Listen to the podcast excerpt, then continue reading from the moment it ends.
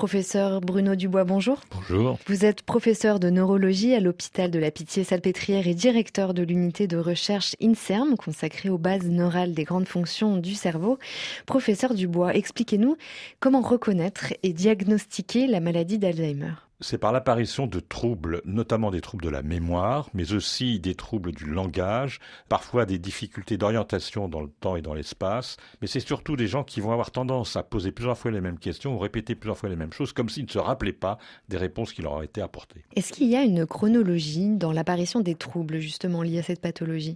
Il y a maintenant une chronologie que l'on connaît parce qu'elle suit la progression des lésions. D'abord la mémoire, puis souvent une apathie, c'est-à-dire moins d'envie pour faire les choses, des troubles du langage, après des troubles de l'orientation, également des difficultés de reconnaissance des visages ou des objets, et puis le tout va s'aggraver progressivement pour finalement retentir sur l'autonomie du patient, et, tout ça fait que à un moment donné, il va falloir aider le patient dans les activités de la vie quotidienne, car il devient dépendant. Est-ce qu'il est possible de prévenir ou de retarder la survenue de la maladie? Probablement par un certain nombre d'actions qui sont d'abord de contrôler un certain nombre de facteurs de risque vasculaire, non pas que ça directement sur la maladie d'Alzheimer, mais ça peut agir sur la composante vasculaire cérébrale associés et on a montré que traiter une hypertension artérielle, traiter un diabète, traiter une hypercholestérolémie, avoir une activité physique importante, tout ça retardait l'entrée dans le déclin cognitif, premièrement.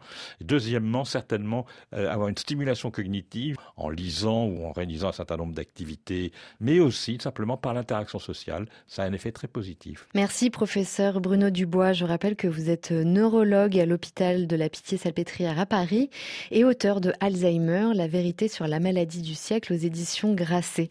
Tout à l'heure, dans Priorité Santé, nous parlerons des genoux. Quelles sont les affections les plus courantes et comment prendre soin de cette articulation essentielle à notre mobilité?